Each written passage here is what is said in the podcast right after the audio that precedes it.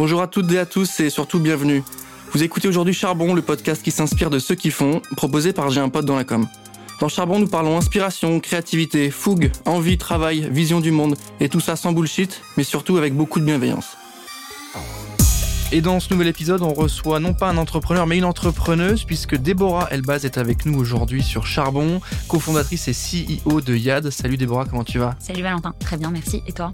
Ça va pas mal, je suis ravi de t'avoir avec nous sur ce nouvel épisode de Charbon. Comme tu le sais, on va parler de toi, on va parler de tes projets, on va parler de ton parcours, on va parler de YAD évidemment, et on va essayer de comprendre ensemble euh, ta vision d'entrepreneuriat et euh, l'évolution de la boîte qui est euh, à la fois jeune mais qui en même temps décolle hyper bien. Tu vas nous raconter tout ça point commun qu'on a, c'est que on est tous les deux diplômés de Dauphine.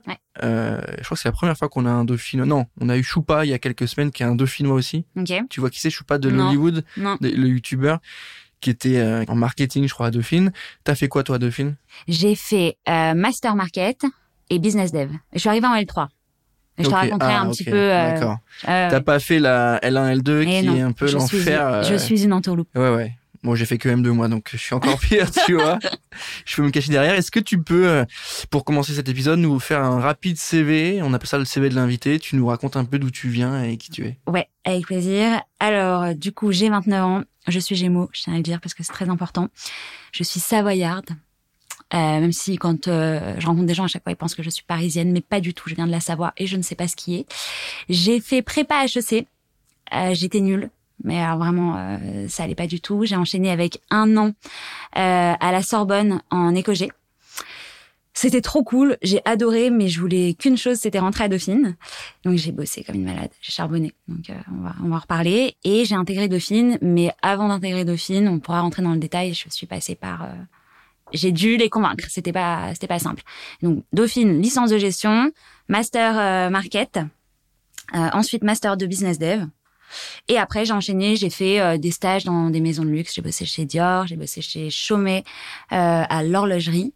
Et après, j'ai monté ma boîte, j'ai monté Yad. Yad à, quel âge? Yad à 4 ans. Yad à 4 ans. Euh, Est-ce que tu peux nous pitcher la boîte pour ceux qui ne connaîtraient pas encore? Ouais. Euh, ça, je pense que tu connais l'exercice. Allons-y. Alors Yad, c'est une marque au global de lingerie qui a pour vocation d'aller prendre tous les articles du quotidien qui sont portés par les femmes mais qui ne sont absolument pas adaptés à leur quotidien. On les prend, on ajoute euh, beaucoup de recherche et développement et on essaie d'en faire des articles qui soient parfaits. Donc on a commencé par les collants, c'était euh, notre premier best-seller parce que les collants c'est euh, un produit qui pose grave problème pour les femmes. Et ensuite on a enchaîné avec les culottes menstruelles et là on est en train de développer plein d'autres gammes qui vont arriver à partir du mois d'avril. Toujours dans la lingerie. Euh, est-ce qu'on est sur un secteur plus difficile que les autres? J'imagine que tu parles de collant. On a tous en tête le collant euh, qui euh, subit, tu vois, le collant qui qui s'effiloche, je sais pas comment on appelle ça, qui qui se file. Ouais, qui se file. Déjà, première question, comment on répond à ce problème-là? Parce que je trouve que c'est le premier truc qui vient en tête. Comment on peut dire que son produit est bon? Mm. Est-ce que c'est en répondant à cette problématique-là très R&D, comme tu dis? Bah, alors déjà, c'est très rare que les hommes sachent que le premier problème chez les collants, c'est que ça se file. Donc bravo. On a un peu de, un peu de culture, ouais.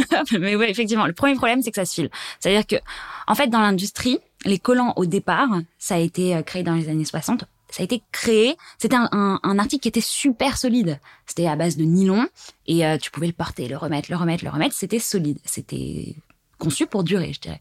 Sauf que les industriels se sont rendus compte qu'il n'y avait pas de réachat donc, il n'y a pas de réachat, tu gagnes forcément moins d'argent. Et donc, pour ça, ils se sont dit, tiens, je vais rajouter des petits trucs dedans pour faire en sorte que ça se file. C'est le début de l'obsolescence programmée, qui est né dans les collants et non pas dans les frigos? Je tiens quand même à, le souligner parce que souvent, on, ne le sait pas. Et donc, euh, ils ont ajouté des additifs. Ça se file au fur et à mesure. Les consommatrices commencent à en racheter, blablabla. Toutes les femmes portent des collants. Marché énorme. 104 euh, millions de paires de collants qui sont jetés en France chaque année. Donc, c'est très, très, très polluant. C'est hyper pénible tu t'achètes, tu le jettes parce qu'en plus ça peut même pas se recycler. Enfin, coûte cher en plus. On est d'accord, ça coûte une blinde. En moyenne, en moyenne, une paire coûte euh, entre 8 euh, et 15 euros. Ça, je te dis, c'est chez Monop. Hmm. Tu achètes à 8, 15 euros. Le budget moyen euh, d'une femme dans l'année, ça va être une soixantaine d'euros. Donc, pour des articles que, que tu vas jeter au bout de une à deux utilisations. Donc, oui, il y avait un vrai problème. Après, attention, quand j'ai créé la boîte, j'ai pas tout de suite euh, touché du doigt que c'était forcément ce problème-là qu'il fallait résoudre. J'en avais conscience, hmm. mais avant d'y arriver, il a fallu quand même pas mal de temps. Donc euh, pas mal de recherches, aller voir des ingés, euh, trouver les bonnes usines, parler collants, parce que c'est hyper technique les collants. Et c'est pour ça qu'aujourd'hui on a en soi pas beaucoup de, de concurrence, parce que pour se lancer dans les collants, vraiment, c'est compliqué. Il faut bien connaître. Pourquoi tu t'es lancé là-dedans justement? Est-ce que tu nous as parlé euh, de Dior, de Chaumet, de belles expériences euh, dans des belles maisons? Ouais. Euh, on pense un peu que c'est la voie royale après Dauphine, ce genre de boîte. Il s'est passé quoi en fait concrètement? Parce que là tu me dis t'as 29 ans, euh, c'est allé assez vite quand même. Bah écoute, euh, déjà moi je pense que j'ai toujours su que j'allais créer ma boîte. Alors après quand, comment, dans quoi? Alors dans les collants, tu m'aurais dit tu vas monter une marque de collants, je t'aurais dit non, euh, pas du tout, euh, non. J'ai été bosser dans des boîtes de luxe parce que pour moi c'était euh, le luxe, les paillettes, c'est trop sympa. Ça fait, enfin tu vois quand t'es jeune, ça fait rêver. T'as t'as en, tête le diable s'habille en Prada. Enfin tu vois c'est un petit peu l'imaginaire que t'en as. Et en fait quand j'y suis allée, je me suis dit mais en fait pas du tout. Alors oui certes t'as des projets euh, d'envergure, mais bon, quand t'es stagiaire, tu vois, c'est pas toi qui les dirige. Hein. T'as des beaux projets, tu bosses avec des gens qui sont super smart, c'est c'est vrai que c'est cool. Et puis t'as sur le CV Dior, donc ça fait rêver tout le monde, c'est sympa, t'as ce petit truc-là. Mais après, à l'intérieur, euh, t'es un pion, c'est-à-dire que si c'est pas toi, c'est quelqu'un d'autre. Tu, tu ne peux pas, on va dire, euh, à ton échelle, quand tu démarres, euh, aller marquer un petit peu l'histoire de l'entreprise, c'est pas possible, ce qui est ce qui est compréhensible. Et, euh, et surtout, euh, je trouvais qu'il y avait, alors un, il y avait pas de sens. Enfin, je ne trouvais pas, en tout cas, mon sens dans, dans ces boîtes-là. J'avais, j'arrivais pas à comprendre, euh, enfin, ce que je faisais de bien au quotidien. Et puis, euh, en fait, on me disait tout le temps, tu rentres pas dans le moule, quoi. C'est sympa, t'es sympa, tu bosses bien, mais hum, t'es, tu rentres pas dans le cadre. Et moi, je, ça me saoule de rentrer dans un cadre. C'est euh, non, mais c'est vrai, ça, c'est tout le monde. En fait, il fallait euh, parler corporate.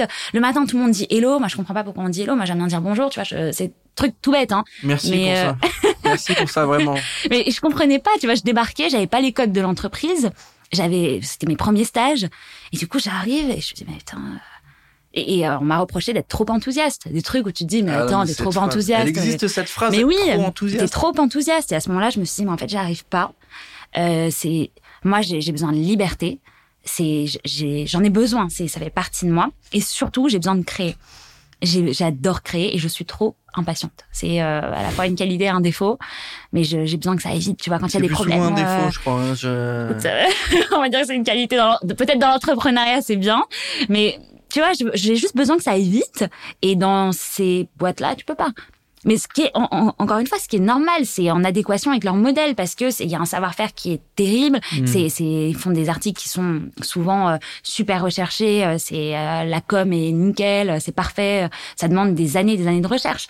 Dior pour lancer un nouveau parfum je crois que c'était euh, cinq ans. Hmm. une nouvelle tu vois un nouvel opus quoi Du coup, ce rapport-là avec euh, le temps, hein, parce que tu m'as dit que tu étais impatiente, etc., il est euh, hyper important. Comment tu le gères, ce temps-là? Euh, Je rebondis là-dessus, hein, mais quand tu es à la tête d'une boîte, tes journées s'organisent pas pareil. Les livraisons, les partenaires, les clients, tu as une vision. Donc, pour toi, il y a peut-être souvent ce truc de ça va pas assez vite. Comment tu le gères, ça? Au départ, c'était au tout début, lorsque j'ai commencé, c'était une frustration, mais un peu dans l'autre sens. C'est-à-dire que quand j'ai commencé, je savais pas comment équilibrer mon temps. En plus, j'étais associée. À ce moment-là, on n'avait pas du tout la même manière de fonctionner, on travaillait pas au même rythme. Et en fait, je me comparais aux autres boîtes à côté. Je me disais, putain, mais ils bossent la nuit, euh, ils sont trop forts, euh, ils bossent jusqu'à 2 heures du mat. Moi, à 15 heures, à 16 heures, euh, je savais plus quoi faire, tu vois. C'était le début de l'aventure. Faut trouver sa voie, faut savoir par où commencer. Et en fait, personne te le dit ça quand tu sors de, de tes études ou euh, en tout cas quand tu es sur le point de créer un projet, personne te dit euh, que ça va mettre du temps à- quand t'as aucune expérience, Mhm. que les briques pour se mettre à leur place, ça va prendre du temps. Et donc moi j'étais surtout euh, un peu complexée de pas travailler assez ou assez bien. Maintenant c'est plutôt l'inverse, c'est-à-dire effectivement je manque de temps, mais comme euh, comme tout le monde, et euh, bah, j'essaie juste de me dire que, euh, écoute, euh, au quotidien, euh, comme on en, on en a parlé tout à l'heure, effectivement on ne sauve pas des vies. Euh, on fait de la lingerie, donc euh, si au quotidien il y a une- un article ou quelque chose, une to do qui est pas réalisée, euh, c'est pas dramatique, on peut la reporter au lendemain et on essaie de s'adapter. Par contre, je bosse sur euh, plein d'outils. On bosse sur Notion.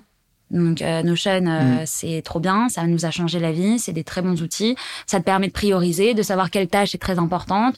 Et voilà, et si t'as pas tout fini, et ben c'est comme ça. Vous êtes combien chez Yad, là, aujourd'hui? Là, on est 8. Comment tu passes d'étudiante à alternance stagiaire ou je sais pas dans, dans les boîtes? T'as bossé là-bas C'est les CDI, c'est les CDD J'étais stagiaire. Ok. Euh, au départ stagiaire chez Dior au parfum donc euh, pendant un an. J'ai fait six mois au trade marketing donc hyper opérationnel. Et après j'ai fait six mois au market développement où c'était euh, tu vois plus la créa etc. Donc c'était c'était assez cool. Et ensuite j'ai enchaîné avec un apprentissage parce que pendant mon master 2 euh, en bizdev c'était en apprentissage et j'ai fait chez Chaumet et toujours au market à l'horlogerie. Donc comment on passe de ça à l'entrepreneuriat? Bah il n'y a pas de en vrai de vrai il y a pas de chemin. Je pense que c'était juste qu'à la fin. Je me suis dit euh, écoute euh, il y a aucune boîte qui me faisait particulièrement rêver. Je ne me voyais pas euh, me lancer dans ces boîtes là et donc du coup je me suis dit je vais créer quelque chose. Je vais mais les collants c'était pas tu vois c'était pas inné je me suis pas réveillée un matin et je me suis dit je vais faire des collants et j'ai rencontré Yael qui est euh, mon ancienne associée qui est aussi ma meilleure amie, et qui est venue me voir et qui me dit, ouais, Déborah, je veux trop monter ma boîte avec toi. Je lui dis, ah ouais, mais pourquoi Ah ouais, bah, euh, demande-moi déjà, tu vois, me quelque Je part. pense, elle me dit, j'ai eu une illumination. Elle m'a appelé. Elle m'a dit, j'ai eu une- on n'était pas spécialement copines. hein. J'ai eu une illumination, Déborah. Je crois qu'il faut qu'on monte notre boîte ensemble. Je dis, ah bon? Pourquoi? Première nouvelle, ok. Elle me dit, bah écoute, je t'ai vu avec ce que t'as fait avec le club luxe, parce que j'avais monté euh, Ouais. un, un club à Dauphine. C'est cool et tout. Euh, Je pense que vraiment, je pense qu'on est complémentaires. Euh, Viens, on se rencontre. Je dis, bah ok. Et c'est ça qui a enclenché? Ben en fait, on s'est, on, on se connaissait, mais on s'est vu. Euh, moi, j'étais un peu l'organisée, minutieuse, rigoureuse, tout ça.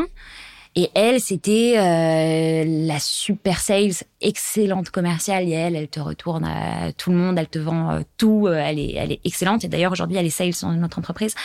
Euh, et donc, du coup, on a commencé à discuter. Au départ, on s'est dit, euh, on va monter une entreprise de food sharing. C'est-à-dire qu'on te fait venir des chefs à domicile pour euh, te faire kiffer, quoi, tu vois. Il y avait- y avait, un, il y avait un- une tendance là-dessus, oui, je me souviens. Il y avait des vrais trucs là-dessus où euh, tu venais, tes potes, tu les invitais, puis t'avais un chef qui venait cuisiner. c'est trop stylé.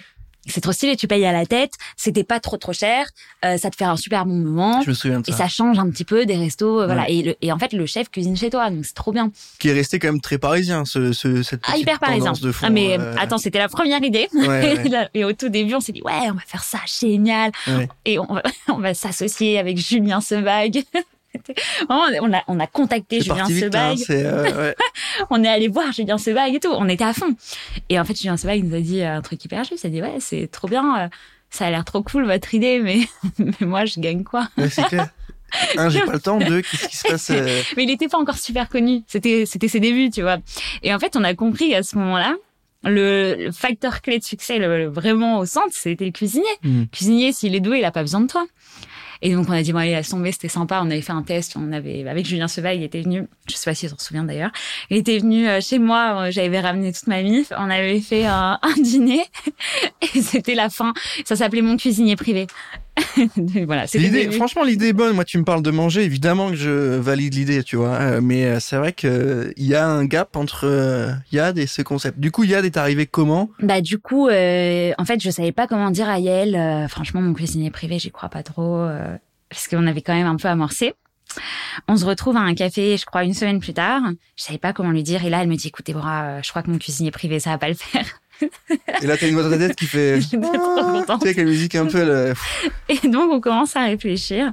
Et elle me regarde comme ça, elle me dit, écoute, moi, je pense qu'on devrait faire des collants. J'ai regardé, je dis, franchement, Yael, euh, tu veux pas, on se rappelle dans une semaine? Tu trouves une bonne idée? Et on se- et on se reparle à ce moment-là. Elle me dit non, non mais attends, je te jure, moi je porte des collants tout le temps, c'est trop chiant, euh, je dois en racheter H24, à part Calzedonia, il y a rien. Viens avec moi, on va chez Calzedonia. Je dis euh, ok. On a été chez Calzedonia, je commence à regarder, et puis moi je suis une femme, je porte des collants tout le temps, et effectivement, je ne peux que voir les problèmes qui sont sur le marché. Et donc je commence à regarder un petit peu la concurrence, on commence à se renseigner un petit peu sur euh, ce qui se fait sur le marché. Et là, j'ai dit, ouais, en fait, t'as raison, mais, mais en fait, euh, on n'y connaît rien, tu vois.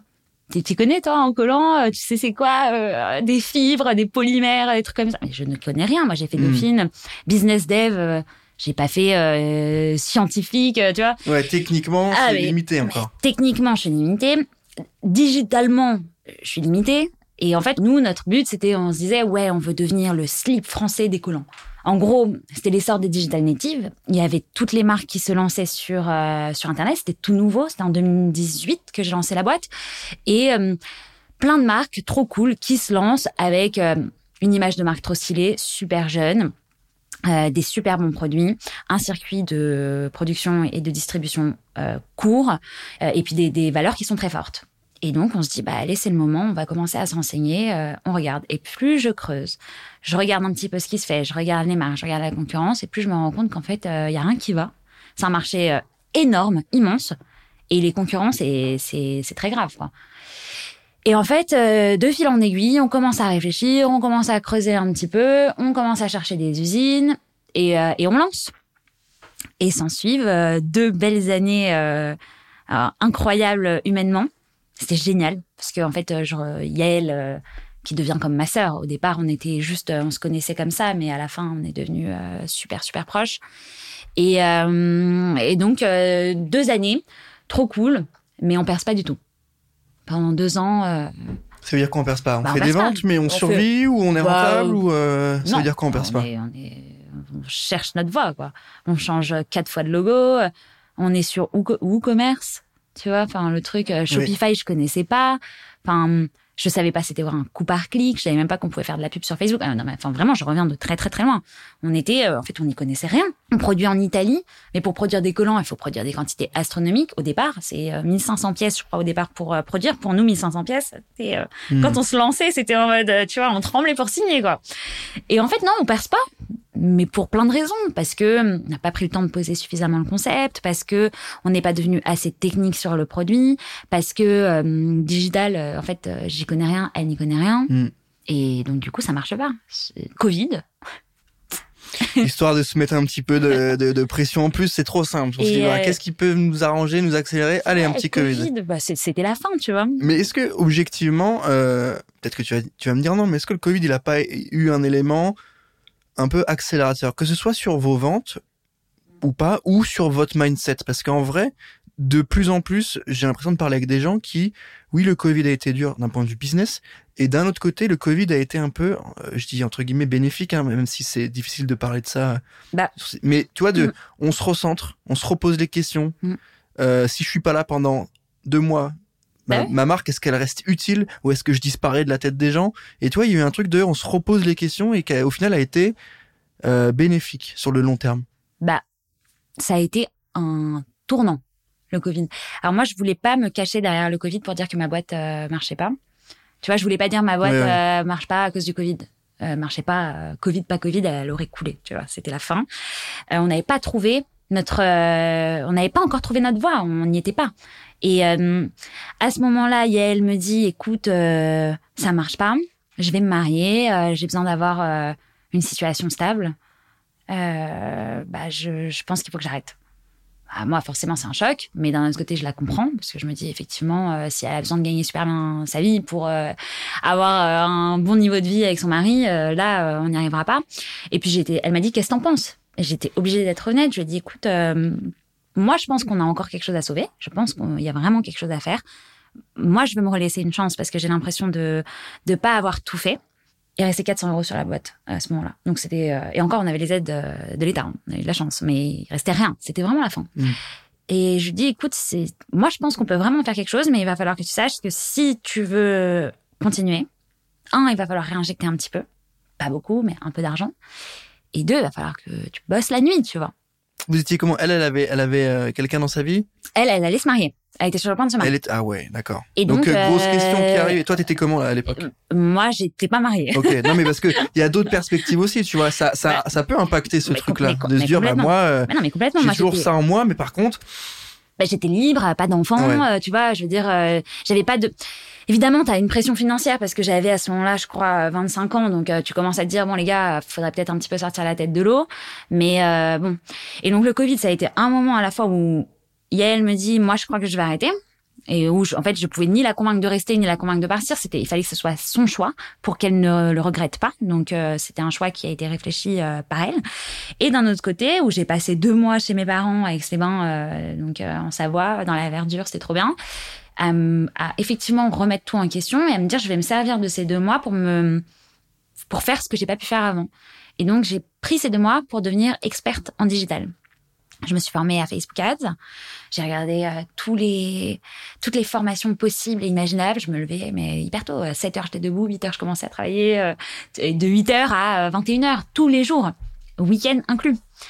Et donc, c'était en mode, je, je veux comprendre pourquoi je n'ai pas réussi.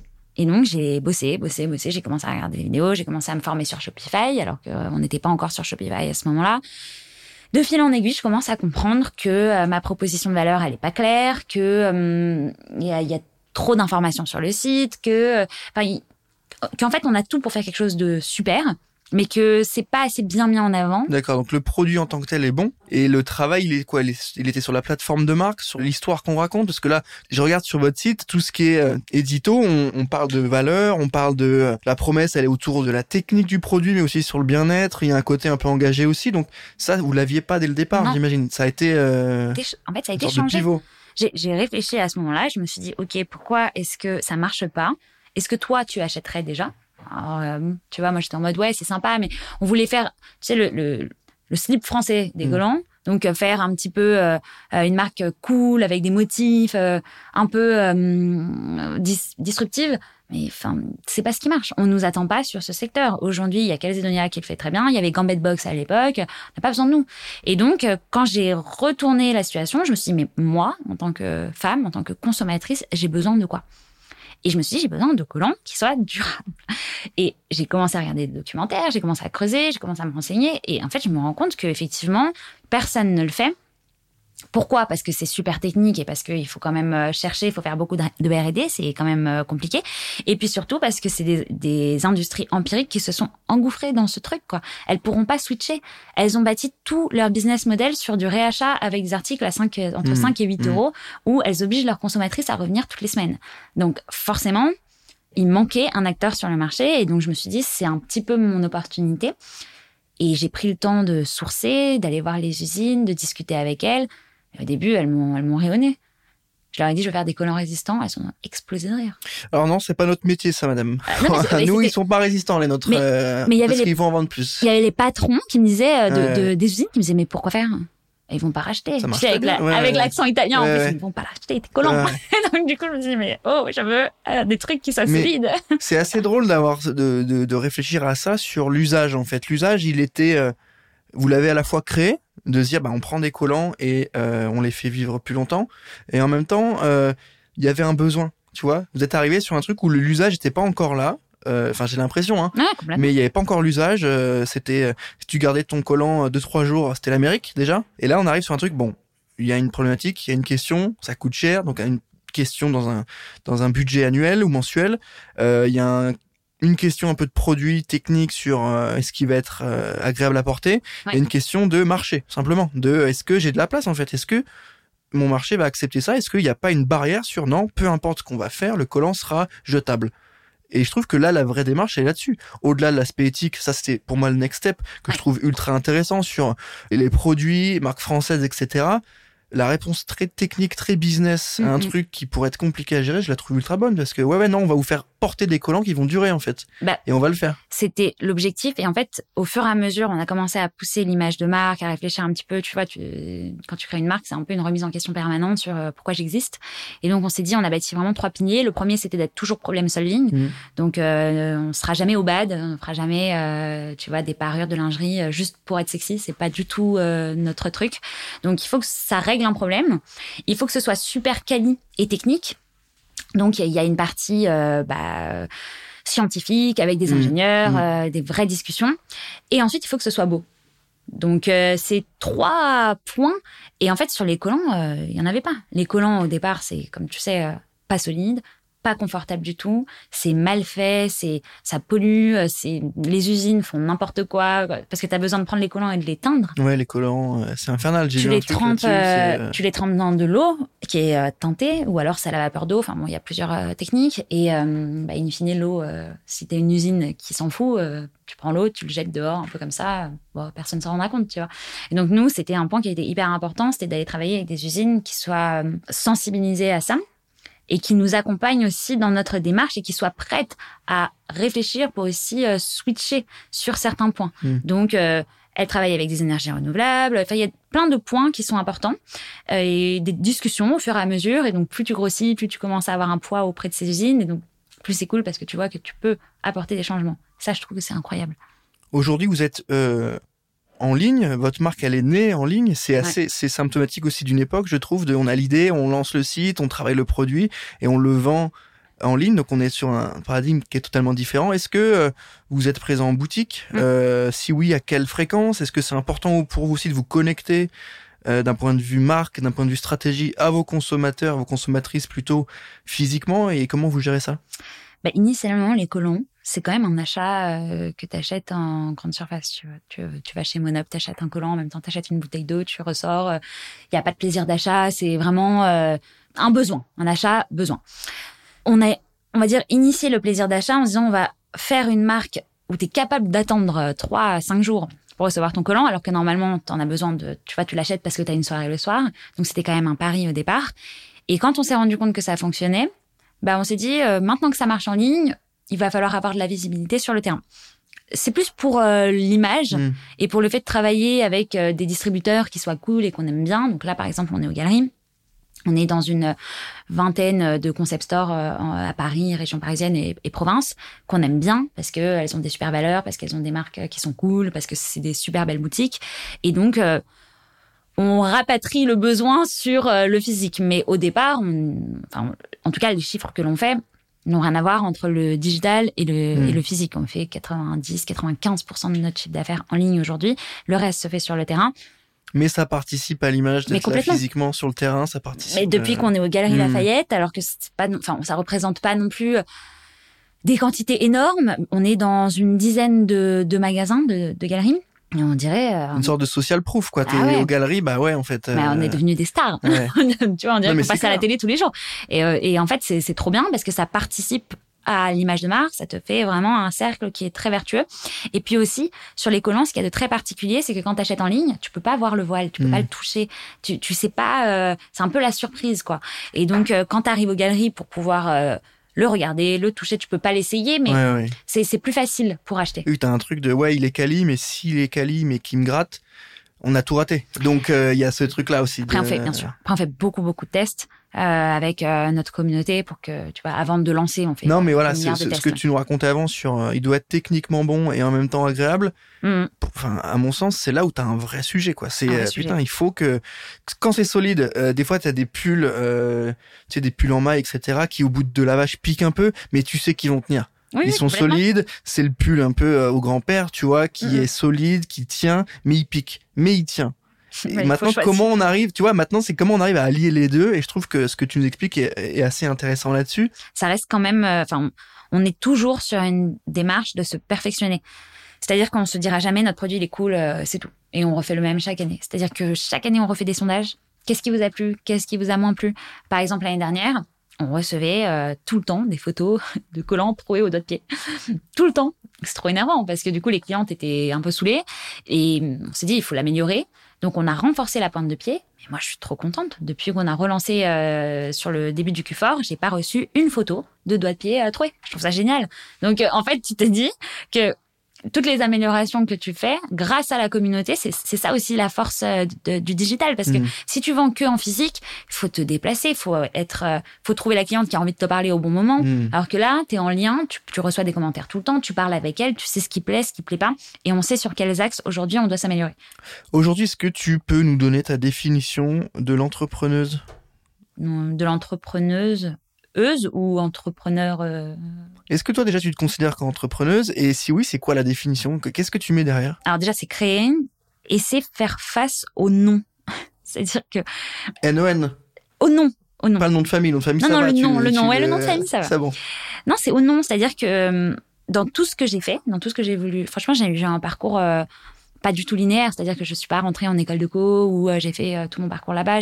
J'ai switché d'année en année. J'ai commencé par faire une prépa, après j'ai fait euh, la Sorbonne, après je suis partie à Dauphine. Où quand j'ai envoyé mon dossier, on m'a dit non. Pourtant, j'avais des super bonnes notes et donc du coup, j'y suis allée. J'ai fait le tour des bureaux. On m'a encore dit non. J'ai trouvé une personne à qui enfin la, la, responsable de la licence, à qui j'ai envoyé un mail un peu, tu vois, émotionnel, tout ça qui m'a répondu euh, que j'étais présomptueuse, mais que euh, elle allait reconvoquer le jury. Et à ce moment-là, elle m'a dit oui. Mais tu vois, et, et donc ça, c'était ça. Après, quand j'ai voulu créer le club luxe, j'ai commencé par euh, vouloir faire une association étudiante. On m'a dit non. Je dis bon ok, pourquoi? Bah c'est pas assez euh, culturel. J'ai dit ok bon. Donc je suis allée voir les alumni. Mais c'est vrai que le luxe, il y a pas trop Bah, le lien exactement. avec la culture en c'est ce que France. j'aurais dit. euh, Paris, c'est pas trop euh, bon. C'est pas trop ça. Donc, tu t'emmerdes pas, c'est pas les. Mais tu vois, à ce moment-là, je me suis dit, franchement, et puis j'avais pas les armes pour répondre. Donc, Ouais, bah oui. euh, Mais quand t'es étudiant, tu tu te refais des scènes de. Putain, j'aurais dû dire ça. mais grave. Bah, c'était il y a 4 ans. euh, Bah ouais. Là, Et je peux t'es- faire, tu vois. Et, et puis on, on te met aussi dans ce moule où tu, où tu dois être étudiant Ouais, et ouais. c'est tout, tu vois. Donc je suis allée voir les alumni, ai dit je veux créer un, un club. Et en fait j'ai créé ce club parce que moi je voulais je voulais un réseau, tu vois. Je, je connaissais personne, je voulais intégrer le, le secteur du luxe. J'avais pas de piston, j'avais pas d'amis, enfin qui étaient dans ce secteur-là. Et je voulais absolument euh, rentrer dans ce dans ce monde-là, dans, dans cette entreprise-là, avec un CV, avec rien du tout. Donc je me suis dit bah, je vais créer le club luxe comme ça. Un, je vais rencontrer des, des gens cool qui ont une expérience sympa et deux, euh, je vais pouvoir euh, bah, le mettre sur mon CV. Donc c'était deux en un. Et donc je vais voir euh, le réseau alumni, je leur dis je veux créer un club. Elle me dit bah non. Je dis bah pourquoi? Elle me dit bah parce que t'es pas alumni. J'ai dit mais, T'es pas bon, encore euh. diplômé, en fait. Tu vois, donc- ça va trop vite. Tu vas trop vite. Et, et donc à ce moment-là, j'ai dit ok, bon bah c'est pas grave. Et donc bah du coup, allée chercher des alumni. Et j'ai monté un bureau Avec de euh, euh, mm. 5-6 alumni, euh, des personnes euh, trop Mm, cool qui mm. avaient un, enfin, qui ont eu une carrière incroyable. Et je leur ai dit venez, on va faire un bureau trop bien, on va créer le club luxe. Et donc du coup, je suis retournée voir alumni et je leur ai dit bah j'ai telle personne, telle personne. J'avais monté un bureau incroyable. Est-ce que maintenant c'est bon? Et du coup, on m'a dit ok. Et en fait, c'était que ça. Tout le temps, à chaque fois que j'ai voulu euh, créer quelque chose, on m'a dit non. Et au début, tu, tu vois, tu le prends un peu comme ça, en mode, euh, t'es jeune, tu connais rien, t'as as de l'ego, euh, c'est nul. Et en fait, au fur et à mesure que tu grandis, euh, que tu mûris aussi, tu comprends que le non, euh, c'est bien, parce que ça te permet de te remettre en question, et ça te permet de comprendre que euh, ton projet n'est peut-être pas encore abouti, de réfléchir, de le travailler pour le reproposer. Mais pour moi, un non peut se transformer. Ça veut pas dire qu'il est définitif. Par moment, il l'est, et il faut l'accepter, et c'est pas grave, et c'est comme ça. Mais il y a certains moments où tu peux le prendre comme une opportunité pour le travailler. Donc Mm. pour moi, voilà, ça serait un petit peu ça. C'est hyper intéressant. Le, rapport au nom et peut-être plus largement à la frustration. Tu vois, le nom, il est, il est, il illustre euh, cette frustration que tu peux avoir. Et je, tu nous as parlé de ton impatience au début, donc je pense qu'il y a un lien quand même. Euh, je vais te poser une question sur le le- l'univers au global de l'entrepreneuriat, qui, malgré tout et pour plein de raisons hein, qu'on pourrait évoquer, mais qui reste quand même très masculin. Est-ce que toi, tu t'es senti parfois un peu euh, impacté par ça Euh, Est-ce que ça t'a marqué Euh, Est-ce que euh, tu, tu travailles là-dessus Comment tu te sens aujourd'hui en tant qu'entrepreneuse dans cet univers? Euh, Je sais que tu travailles avec le collectif Sista qui met en avant euh, les profils de femmes qui montent des projets, etc. Comment tu perçois ça? Déjà sur, je dirais mon éducation, le milieu un petit peu d'où je viens. Bah, en fait, j'ai jamais ressenti ça au départ. J'ai eu la chance d'être éduquée avec des parents qui ont jamais fait la différence entre mon frère et moi. Pour rien. C'est-à-dire que parce que j'étais une femme, on m'a jamais bridée dans mes envies. Mes parents m'ont jamais dit, bah non, ça va être compliqué. Euh, tu vois, on entend souvent, euh, bah ça, c'est un métier pour femmes. Alors ça, il y, a, a pas pire pour moi. Il y a pas de phrase qui peut plus m'énerver que ça. Sous-entendu, c'est un métier où tu peux te dégager du temps. Et moi, j'ai toujours dit, je veux faire un- une grande carrière, je veux créer une entreprise. À aucun moment, on m'a dit, ça va être compliqué parce que t'es une femme. Jamais. Donc, je partais déjà quand même avec, euh, on va dire, euh, une force Mm. que euh, peut-être euh, d'autres personnes n'ont pas. C'est que par mon genre, euh, je me suis jamais limitée. Ensuite, quand tu rentres dans la vraie vie, quand tu crées euh, ta boîte, quand tu vas être confronté à euh, la levée de fonds, bah, c'est vrai que tu parles qu'avec euh, des hommes, quoi. La plupart du temps, là, j'ai dû parler avec peut-être deux femmes business angels, mais sinon, j'ai pitché que devant des hommes. Aller faire adhérer pendant une levée de fonds à des collants euh, auprès d'hommes, c'est c'est hyper complexe parce que c'est un produit qui porte pas, qu'ils comprennent pas. Souvent, en plus, c'est euh, si t'es pas dans la tech, que c'est pas une boîte super, euh, tu vois, avec euh, des algorithmes et compagnie, Mm. bah, euh, on te calcule pas. Oui, c'est une boîte. voilà, Ouais. Et en plus, si t'es une nana, alors je peux te dire que c'est en fait un, un tout réuni. c'est vrai? Bah oui, bah, en fait, c'est prouvé. Je veux dire, moi, je l'ai pas. Je, je vais t'en parler après de mon expérience de la levée. Je l'ai pas spécialement ressenti parce que je pense que j'ai eu la chance de parler avec les bonnes personnes et qu'on m'a présenté, on m'a introduit aux bonnes personnes. Mais les chiffres, ils sont quand même hyper, euh, hyper flagrants. Et euh, euh, en gros, aujourd'hui, on te dit que tu as 3% d'entreprises qui sont financées par des fonds et qui ont à leur tête des femmes, mais des femmes 100% de femmes, versus 84% des entreprises qui sont créées par des hommes qui sont financées par des fonds. C'est quand même assez hallucinant. Donc on peut se poser la question, est-ce que c'est parce qu'il y a plus d'hommes qui vont créer leur boîte? Il y a plein de questions qui peuvent se poser, mais la réalité est telle qu'aujourd'hui, oui, il y a plus d'entreprises qui sont créées par des hommes qui sont financées. Et donc quand j'ai euh, rejoint Sista, Sista c'est un collectif euh, qui a pour vocation d'aller... Euh, promouvoir euh, l'entrepreneuriat féminin et surtout d'aller euh, faire en sorte de pousser les investissements dans les boîtes qui sont créées par des femmes. Mmh. Et donc euh, moi j'ai entamé ma levée de fonds avec plein d'idées en tête parce que forcément quand tu rentres dans ce monde-là, on te dit ça va être déjà tout le monde te dit la levée de fonds c'est horrible, tu vas voir c'est trop dur. Et puis en plus, t'es pas dans la tech, ça va être compliqué, tu vas parler qu'avec des hommes. Donc c'est plein d'idées qu'on te met en tête. Et moi, j'ai eu, alors peut-être que j'ai eu de la chance.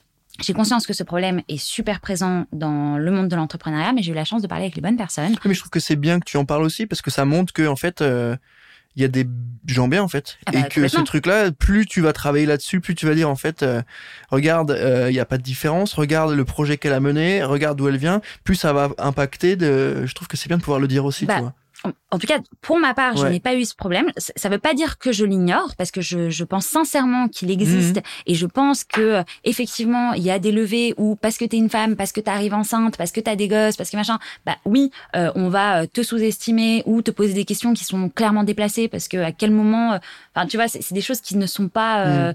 intéressantes au moment d'une levée de fonds. Du coup, à ce moment-là, quand j'ai rencontré ces investisseurs, euh, on a commencé à discuter et en fait, euh, on m'a jamais posé de questions cheloues. Je me suis jamais sentie euh, rabaissée. Bah, peut-être que les mecs ils étaient carrés en fait. Peut-être que ça existe des mecs qui sont carrés, tu vois, et que il faudrait la mettre en avant pour que ouais, tu peux faire le taf quoi en fait correctement, c'est possible, tu vois. Mais après, je pense qu'il y a aussi, enfin il y a aussi peut-être la posture que que j'avais, c'est-à-dire que quand j'y allais je, je me mettais pas euh, dans une idée de je veux absolument lever des fonds, aidez-moi. Tu vois je me disais en mode. Ah, si mon idée, ça vous parle ou pas? Quand je vais quelque part, je, je ne pense pas à mon genre, tu vois. J'y vais, euh, je n'y pense pas. Je me dis pas, j'y vais, je suis nana, ça va être compliqué. Je, je, ne pense pas à ça. Je sais que ça existe. J'ai conscience que ça existe. Je suis heureuse aujourd'hui avec Yad de pouvoir, euh, bah, peut-être pousser d'autres femmes à entreprendre. Mais quand je fais quelque chose, je ne veux pas y penser. Parce que sinon, je pense qu'on se met aussi dans une posture hmm. qui peut être euh, négative. Donc, euh, j'essaie de me, de me, bloquer, tu vois, toutes ces idées qui peuvent être négatives et qui peuvent après, euh, bah, s'accumuler, enfin, faire des choses qui sont pas, pas bonnes à la fin. Et donc, bah moi les les, les BA avec qui j'ai parlé c'était trop cool alors euh, la plupart m'ont dit euh, franchement euh, c'est trop bien mais moi les colons j'y connais rien je suis pas sûre de pouvoir t'aider et puis à la fin j'ai trouvé une bande de BA une dizaine de personnes super sympas et qui ont été chauds pour m'accompagner et en fait ça effectivement ça a tout changé alors oui parce qu'ils investissent du, du, cash dans ta boîte, mais pas que. C'est aussi parce que moi, dès que j'ai un problème, je les appelle. Mmh. Tu vois, ils sont de super bons conseils. Ils ont une expérience qui est dingue. Et du coup, euh, forcément, ça peut, ça peut que t'aider. Mais, tu vois, là, je vais aborder, je pense, une prochaine levée en, série A. On en reparle du coup. Je te dirai comment ça se passe avec, avec, des fonds, quoi. Parce que là, c'était, euh, on va dire, un petit peu à taille humaine. C'était des business angels, c'est euh, des personnes, tu vois, ils investissent en perso. Hmm. C'est complètement différent de, tu vas te, te heurter à un, un fonds ils n'ont pas les mêmes objectifs. Ils ont des objectifs de d'exit à 3 euh, à 5 ans, donc c'est ou même moins, donc c'est super rapide. Avoir les questions qu'on me pose à ce moment-là, mais en tout cas, ce dont je suis sûre, c'est que lorsque j'irai, si à un moment donné, le fait d'être une femme ou euh, je sens que ça matche pas, mm. bah, j'irai pas. Mm. Je, je peux pas. J'ai besoin d'être avec euh, des personnes où tu sais qu'il y a un, un, environnement qui est super bienveillant. Et donc, le choix du fond sera, sera déterminant aussi il y a, y a un, un lien avec euh, l'humain. J'aime bien le côté instinct, tu vois. Il y a des choses que tu sens en fait. Il y en a d'autres que tu sens pas, alors que c'est pas du tout justifié. Mais à l'inverse, c'est quand même des choses que tu sens de euh, là j'y vais euh, ou là j'y vais pas. Et je trouve que ce dont tu nous parles aujourd'hui fait assez sens avec ça. Le, le lui je l'ai senti, ce projet-là je l'ai senti. J'ai pas été pris, mais je pense que je peux y arriver, donc je relance le truc. Il y a un peu de résilience aussi, donc je trouve ça hyper intéressant en tant qu'entrepreneuse, il y a ce sujet-là du doute qui, a priori, je pense, est là assez régulièrement. Euh, comment tu fais face à ça de manière très concrète? Euh, Je pense que ça a évolué entre le début de la boîte et maintenant. t'as plus confiance, c'est normal. Tu délègues des choses, c'est normal. Les doutes que t'avais avant, ils sont effacés. Peut-être pour faire place à d'autres, tu vois. Comment tu gères ça? Franchement, au début, lorsque j'ai commencé, euh, oui, euh, je doutais euh, pour plein de choses. Enfin, en fait, je doutais pas. euh, j'ai jamais douté de ma capacité à travailler. Euh, ça, je savais que que je pouvais y aller. Après, en fait, c'est pas que je doutais pas spécialement, tu vois. C'est plutôt euh, de me dire, euh, tu te compares avec euh, des entreprises euh, ou avec des boîtes qui sont allées très très vite. C'est euh, un petit peu le l'air de euh, plus tu vas vite euh, et euh, plus tu es successful. Mhm. C'est euh, la clé du succès. On dirait que c'est de, de, de courir un sprint. Et moi, c'était lent. Et donc, en fait, ça ne m'a pas fait douter sur moi. C'est juste que quand je comparais, je me disais, est-ce que c'est normal que ce soit lent C'est une autre source de pression. C'était pas le doute sur toi, sur ton projet ou sur euh, ta Non. capacité à bosser, mais plus sur la comparaison de euh, est-ce que je fais bien, est-ce que je Bah, vais assez vite, ouais. est-ce que euh, je, je suis dans le, le, le mode projet qui, qui va bien? bah, euh, c'est ouais voilà c'est ça. Tu te compares à d'autres boîtes qui vont potentiellement plus vite ou en tout cas qui te donnent l'impression qu'elles vont plus vite et tu te dis est-ce que c'est normal? Est-ce que mon rythme est un rythme qui est normal? Mais en fait euh, bon chaque boîte a sa trajectoire et il y a un moment donné où je me suis juste dit bah arrêter de se complexer sur le fait que ce soit lent ou pas lent parce que bah, c'est comme ça et je pense que la résilience c'est quand même une très très bonne clé. Et au quotidien non je vais, je vais te surprendre mais je doute pas de, de mon projet ni de moi je doute pas de euh, ma capacité à travailler, à avoir des bonnes idées, etc. Je vais pas douter de mon équipe non plus parce que c'est, je fais en sorte de bien les choisir. Je pense que c'est plutôt, comme tu disais, euh, une histoire d'instant, tu vois. Mhm. Et là où par contre, effectivement, j'ai pu douter pendant longtemps et aujourd'hui j'apprends, c'est plutôt euh, me faire confiance sur certaines décisions, sur des trucs qui sont pas du tout, euh, c'est pas rationnel quoi. Tu vois quelqu'un que tu veux recruter, mais Mm, mm. je sais pas pourquoi il y a quelque chose euh, que tu sens pas qui n'est absolument pas explicable c'est-à-dire que le CV est parfait la personne est très bien mais tu sais pas pourquoi il y a Mm. quelque chose voilà toutes les fois où je me suis pas écoutée ça n'a pas été toutes les fois et en fait euh, au bout d'un moment tu te dis juste bon bah je vais écouter ma ma petite voix euh, Mm. et, et ça ira mieux mais par moment c'est difficile quand tu as besoin de recruter un profil en urgence ou donc du coup euh, bon il faut faire avec et je pense que le fait de hum, les années, la maturité, euh, le fait de se prendre des portes aussi, ça te fait euh, prendre conscience que c'est bien de s'écouter par moment. Donc euh, de progresser sur ça. Après, euh, tu peux t'écouter et parfois tu te prends des portes aussi. Hein, c'est c'est comme tout. Mais c'est bien de s'écouter. Je sais plus avec qui on parlait de ça, qui disait s'écouter c'est bien, mais trop s'écouter c'est pas bien. Tu vois, ce côté de, il faut savoir se faire confiance, savoir s'écouter, falloir, il il faut qu'on soit en capacité de, de, de comprendre ce qu'on ressent. Et en même temps, il y a cette capacité aussi à faire un effort. Tu vois, ce truc de, si je m'écoute, je fais rien. Ouais, ben, euh, t'écoutes pas trop alors. Tu vois, et à l'inverse, ben, lui, je le sens pas trop pour le recrutement, je vais m'écouter. Mais je pense qu'il faut, faut arbitrer sur euh, certaines situations. Sur, par exemple, le recrutement, je suis obligée de m'écouter parce que c'est des personnes avec qui je vais travailler Bah au quotidien. ouais. C'est des gens euh, que je vais avoir dans le bureau tous les jours. Il y a besoin d'avoir une harmonie, il y a besoin d'avoir même un s'il est fit 100% humain. sur tous les sujets, si, comme tu dis, si humainement ça matche pas, ça va pas le faire. Ah tous oui, les jours, il sera là. Si, si à un moment donné, tu peux pas, euh, la manière dont, dont tu échanges avec lui ne fonctionne pas, ça, ça va pas le faire, en fait. Bah complètement. Après, sur d'autres sujets où, euh, par exemple, je vais avoir, euh, je sais pas, euh, euh, deux décisions dans ma tête euh, qu'il va falloir prendre et je sais pas si je dois aller à droite ou à gauche. Mais en fait, je vais parler, tu vois. Et ça, je faisais pas au début. Au tout début, lorsque j'ai créé ma boîte, je parlais, je ne parlais pas. J'étais vraiment dans ma bulle, je bossais de chez moi, j'avais pas de potes entrepreneurs. Mais euh, combien d'années j'ai perdu? C'est trop dommage. Alors que quand tu sors, tu parles avec des gens, juste tu t'intéresses à leur vie, mais gratuitement, hein, sans euh, forcément attendre des trucs en retour. C'est juste parce que moi, je, je, je suis une pipelette, j'aime bien parler, j'aime bien euh, connaître la vie des gens. En fait, t'en- t'en apprends tellement plus. Et donc, dans ces moments-là, quand je me pose des questions, bah, il y a des personnes à qui je sais que en parlant, ça va me débloquer. Et ça, c'est ça, c'est trop bien. Mm. Mais c'était pas comme ça au tout début. Donc, euh, donc ouais, parler, euh, ça, ça peut enlever des, des gros questionnements.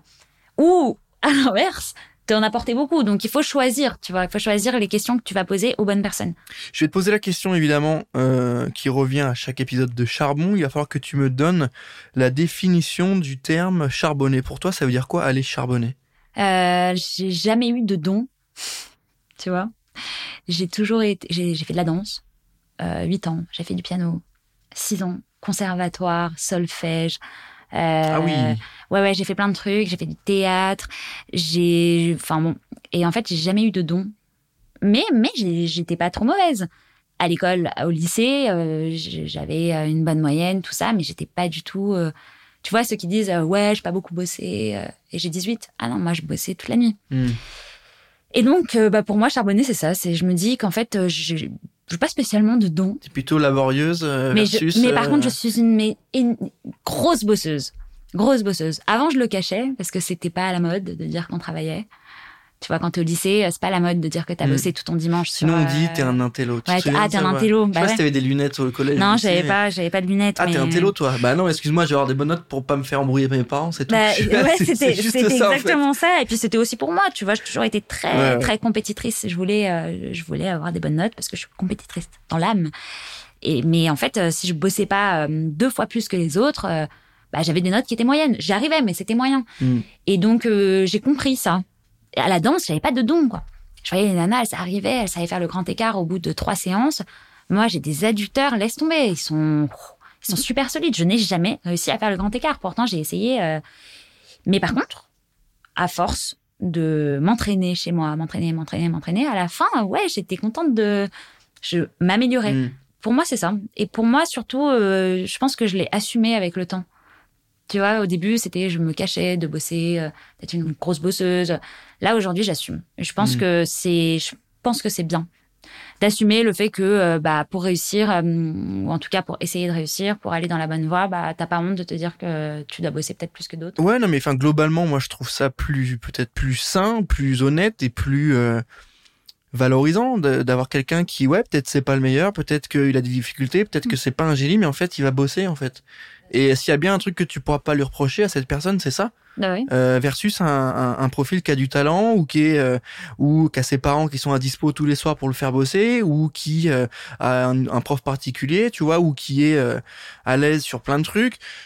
Bah ouais, il va être bon. Et ce mec-là, quand il va se mettre à bosser, ça va être un tueur. Mais à côté de ça, bah charbonner c'est quand même la constante. Le, la variable c'est le talent, c'est le réseau, c'est euh, la l'univers, la capacité et en même temps, faut sortir aussi de ce déterminisme qui fait que bah ouais, si on peut euh, se mettre dans des conditions et si on taffe, il y a ce truc là, tu vois. Je dis pas que c'est une une loi globale euh, parce que tout est tout, toute chose égale par ailleurs, c'est variable mais ce truc là de se dire ouais, je suis peut-être pas le meilleur mais t'inquiète pas que j'ai bossé deux fois plus et peut-être deux fois plus intelligemment surtout.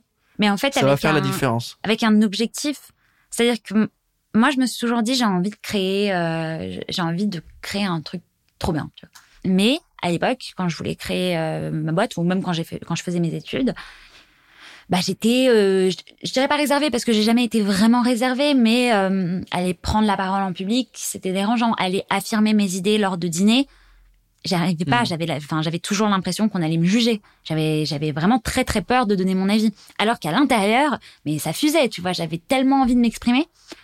Et en fait, je me suis dit un jour. Il y avait une dissonance entre ce que tu avais en tête, ce que tu voulais ah, dire et ce que tu dégageais. Ouais, c'était terrible. Franchement, j'en ai beaucoup, beaucoup souffert pendant longtemps parce que dans ma tête, tu vois, mais des trucs cons, un prof qui te dit, euh, enfin, qui, alors, euh, est-ce que quelqu'un sait euh, la réponse pour ça? Mais moi, je sais. Et je n'osais pas, tu vois. Je, juste lever la main pour donner la réponse. J'osais pas. Ça, je te parle de ça, j'avais peut-être 15 ans, 16 ans. Et en fait, c'était hyper handicapant parce que je me disais, j'ai plein de trucs à, j'ai envie de m'exprimer sur plein de sujets et je n'ose pas.